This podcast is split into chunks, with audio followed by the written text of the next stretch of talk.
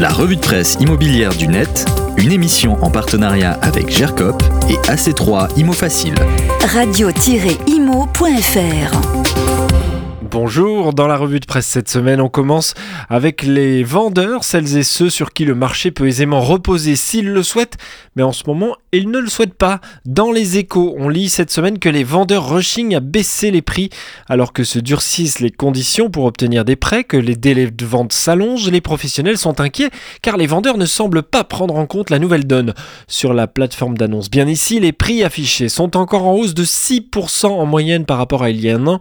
Il peut y avoir une négociation derrière, mais les vendeurs ont du mal à entendre que la donne a changé. C'est ce qu'indique Philippe de Lignéville, son directeur général adjoint.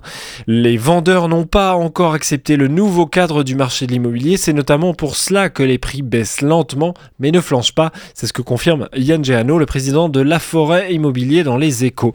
Le journal qui rappelle que les professionnels de l'IMO ont donc un travail pédagogique à réaliser des deux côtés pour parvenir à rendre les transactions plus fluides. Lui était vraiment dans la fluidité, mais pas vraiment dans la transparence. Il s'agit d'Adrien Labi, le fantôme du triangle d'or, cerné par la justice et dont le monde nous raconte euh, cette semaine la chute. L'histoire d'un homme qui, depuis des décennies, se serait construit un empire immobilier dans le triangle d'or parisien. Tous les professionnels du secteur connaissaient le moindre mètre carré de ce quartier situé entre l'avenue Montaigne, l'avenue des Champs-Élysées et l'avenue Georges V à Paris. Lui, Adrien Labi, était aussi bien connu du quartier pour ses biens immobiliers, mais aussi pour l'administration fiscale française, nous dit Le Monde, qui s'intéresse à ces montages depuis le milieu des années 2000. Soumises à de nombreux contrôles fiscaux, ces sociétés doivent acquitter des millions d'euros de redressement, mais le fantôme se refuse à payer, exploitant tous les recours juridiques possibles.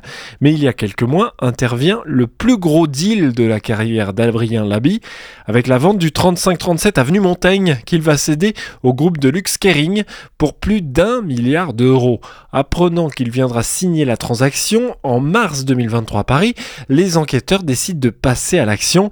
C'est l'occasion rêvée de solder les comptes judiciaires et fiscaux, euh, nous dit le monde de cet homme qui a une dette fiscale qui s'élève, selon une source judiciaire, à quelques 200 millions d'euros. Il faut lire dans le grand quotidien du soir les tribulations de ce col blanc très intelligent et malin pour optimiser l'immobilier.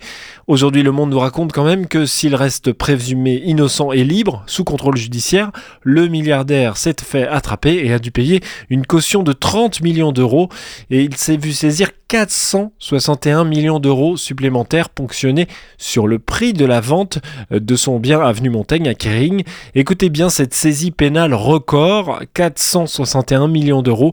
Elle correspond à ce qui est habituellement saisi chaque année par la justice pénale en France. Tous les détails dans le monde. On termine à l'international rapidement en Chine. Immobilier, le plus gros promoteur de Chine, annonce ses premières pertes depuis 2007, nous dit le Figaro cette semaine. Country Garden, c'est le nom du groupe. Il a perdu 6 milliards de yuan, soit environ 800 millions d'euros.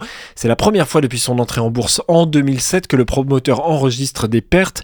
En 2021, Country Garden avait encore réalisé un bénéfice de 26,7 milliards de yuan, soit 3 milliards et demi d'euros au taux de change actuel, nous dit le Figaro. Mais la descente est rude pour le groupe. L'année 2022 n'a pas été une année comme les autres. Le secteur immobilier chinois a connu un environnement sans précédent que l'on peut qualifier d'hiver rigoureux, c'est ce qu'a souligné Country Garden. Reste maintenant à guetter le printemps de l'immobilier pour savoir s'il sera plus clément. Tous les liens pour lire les articles sont sur le podcast de la revue de presse de Radio Imo sur le site et l'appli Radio Imo. La revue de presse immobilière du net, une émission en partenariat avec GERCOP et AC3 Imo Facile. Radio-imo.fr